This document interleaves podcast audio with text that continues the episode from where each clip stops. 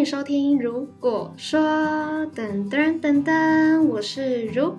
今天又是职业谈啦，职业谈真的是一个很受欢迎的单元。那今天想要聊职业是最近掀起一波热潮，慢慢会成为一种潮流。你一定听过职业，说不定有时候也常常伴随在你身边，跟你一起运动的，就是健身教练啦。今天我们现场邀请到一位健身教练来跟我们聊聊他的职业。那么欢迎璇璇。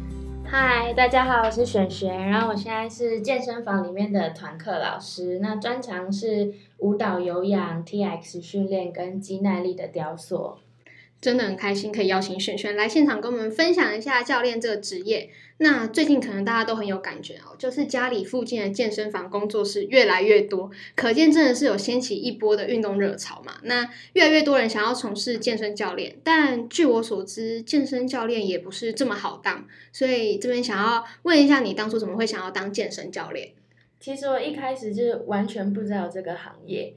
就是我是因为我原本是读舞蹈系，就是 舞蹈系，对，国小到高中的舞蹈系，然后后来大学想说转就是练习就是哎因为会画画，所以想说那就读读看设计系，就毕竟舞蹈系在台湾的发展可能没有这么广泛这样，所以后来就读了设计，没有去跳舞之后就在健身房里面运动，然后不小心有一次就上到有一个老师的舞蹈有氧课，就觉得。跳舞好像跟我以前的跳舞不太一样，然后就觉得还蛮好玩的。后来跟久了之后，就是觉得有兴趣，然后就去跟问老师，然后就考，不小心考证照之后，然后就开始我的教学生 健身生涯的。对，那所以完全是误打误撞进去，完全是。所以，嗯，所以当健身教练会需要什么门槛吗？呃。其实最重要就像是你要拿到一张证照，就是像入入门门票的感觉，就是你一定要有证照，你才能去做教学。所以不一定一定要身材超好之类的。也也你你在健身房应该也是有看到一些还好的啦。所以我了解健身教练的证照其实蛮多种的，有时候有很多像是国内国外的，是不是要特别针对自己的需求去考照比较好啊？就是选择你喜欢，因为像团体课的话，有很多不一样的，有舞蹈、有氧啊，或是一些静态的皮拉提斯，或者是有重训。所以每一个专业都有一张证照。对对对。哦，那有没有你有没有什么特别推荐的证照是一定要考，就是必须？就不一定是团课的证照之类的。如果是私人证照，就有那种什么，我记得好像四大证照，什么阿法啊，或者那些。那如果是团体课的话，就看你喜欢教的类型，有人喜欢瑜伽，有人喜欢就是比如说 T S 壶铃这种，你就选你喜欢的，因为你再去教的话，才会你你懂，然后你喜欢，你才可以带给大家。哦，那嗯，刚开始当教练的时候，你觉得要先从团课开始着手，还是私人教练下手会比较好啊？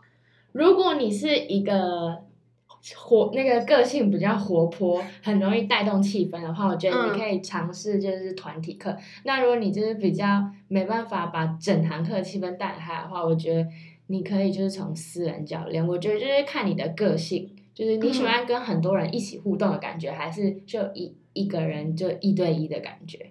但其实很多人也蛮喜欢上私人教练的，对不对？嗯就是有一个一对一，然后可以特别针对你下菜单的那种感觉。有些人私人也会请舞蹈，嗯，哦，舞蹈，舞蹈也会请私人，像小孩子他不是就有那种润发那种，就也是有，也我也是有学生就是喜欢上这种一对一的，但是舞蹈课，或者是有些人会请瑜伽老师，就是看他的一对一的想学的东西是什么。哦，那像如果听过自由教练啊，那这种东西其实是一开始就可以当吗？还是也需要一些特别的经验？我个人是觉得，因为我一开始是走团课，就是完全不是那个走私人教练那块。因为你对蛮嗨的。对，然后我一开始是走团课，然后教舞蹈、有氧，然后我个人是觉得，就是先在。就是健身房，就是人比较多的地方。你先累积一些你的学生，然后如果学生喜欢你的话，他就会跟着你。哈，如果你自己在外面教课的话，你才会有学生。不然如果就是你自己教课的话，你在外面开课，但没有人，没有广告，你可能就。没办法有收入这样哦，嗯，你当初怎么开始有固定的学生？就是教了团课之后吗？还是你是广泛教团课？还是对我一开始就是哪一个健身房有时段，然后有缺老师，不管再远我都会教。真的假的？对，所以你也是就看哪里有课，不是看地点为主。对，就是有课有机会，一开始就是往就是哪里都可以接这样子。嗯，所以后面就慢慢有学生一直 follow 你，不管是你可能自己在哪里上课，他就跟着你在哪里上课，真的会有，还是有，还是有。那当教练到现在，你有没有什么特别的心得想要跟观众朋友分享的？就是什么心路历程之类的？真的讲，我我是觉得还好，我我一直觉得我还蛮幸运，就是就是在每个阶段在教学过程中，就是我没有就一毕业我就直接无缝接轨，就是直接当全职，就是课就直接。所以你没有先去 try 看看什么设计的？完全没有，因为我在大二考完证照，后来大概大三升大三的时候，我就开始教课，我就那时候那时候有当瑜伽会馆的柜台当 PT，然后每周四有一堂正课，就一个礼拜就一堂，然后后来就。一个礼拜可能变两堂三堂，然后慢慢累积，像现在一个礼拜可能快要三十。很强哎！我就觉得当教练就是可以认识很多呃学生，然后都是做不同行业，有可能是家庭主妇，有些是妈妈，然后有些是年纪其实跟我一样大的大学生，或是比我年纪小的，就是妹妹啊，就是会可能会来跟我一起上课，然后可能就是我们就会变好朋友，因为可能会就是。就是变成，比如说加个 IG，然后变成生活上好朋友，你就会突然觉得你好像生活变得就是很多彩多姿，因为你就是认识了很多朋友。就除了你分享运动的嗯专业知识给他以外，你还交到了朋友，这样。就是身材真的是，生活真的是变得很多彩多姿。在讲什么？身材，身材也变好了，身材变好，对，然后生活也更多。哎，所以我蛮好奇的，就是如果像是你现在当健身教练啊，所以其实上课的时候你自己也会运动到吗？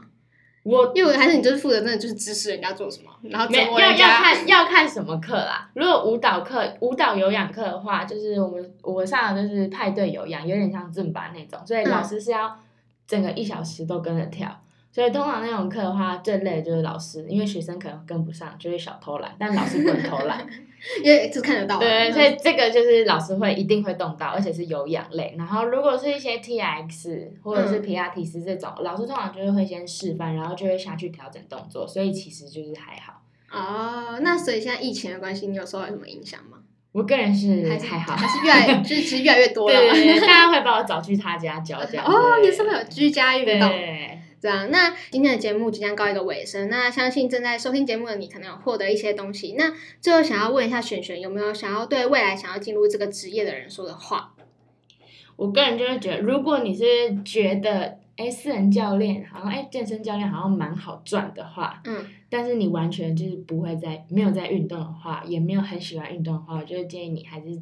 找你喜欢做的事情。那如果你是真的很热爱运动，然后觉得运动可以，就是你喜欢分享给运运动这个专业知识，想要分享给大家，就是用分享的心态的话，我觉得你可以试试看。就是如果你是很热爱的话，嗯。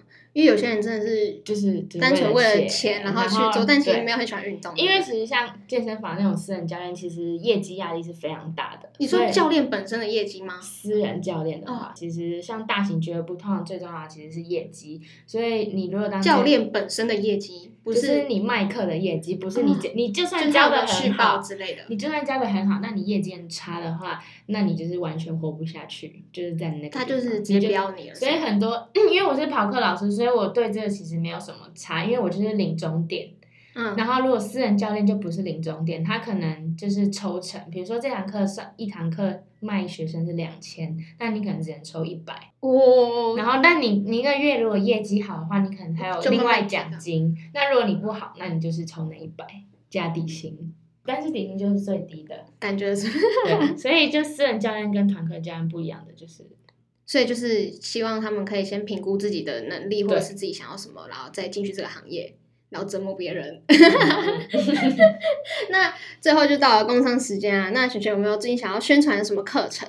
最近呢，就是自己有开了一些团体课，自己吗？自己自己开的，就是我有开在礼拜五的周五，就是让大家狂一起运动狂欢的时间。礼拜五晚上的七点半是 T X，然后八点半是派对有氧课，就是可以跟我一起跳舞，然后大喷汗的课程，然后是在民权西捷运站附近。哦，那也蛮近啊。好，那有兴趣的话，就你要不要留下你的 I G M I N。X U A N，然后数字零三零二。好，很棒很棒。有兴趣的话，就直接追踪璇璇的 IG，然后跟他报名，好不好？那今天的节目这个访谈就告一个段落啦。那谢谢今天璇璇的分享，希望有让大家更了解这个职业。那如果你对教练这个职业还有任何问题，或未来想要听到什么职业访谈，都可以私信我的 IG 或 Line 官方账号哦。如果喜欢我的 Podcast 节目，帮我点个喜欢，并且分享。想要持续追踪我的 Podcast，也可以订阅我哦。谢谢你收听这一节。如果说下一集会更精彩，我是如，我们下一个礼拜宇宙再见，拜拜，拜拜。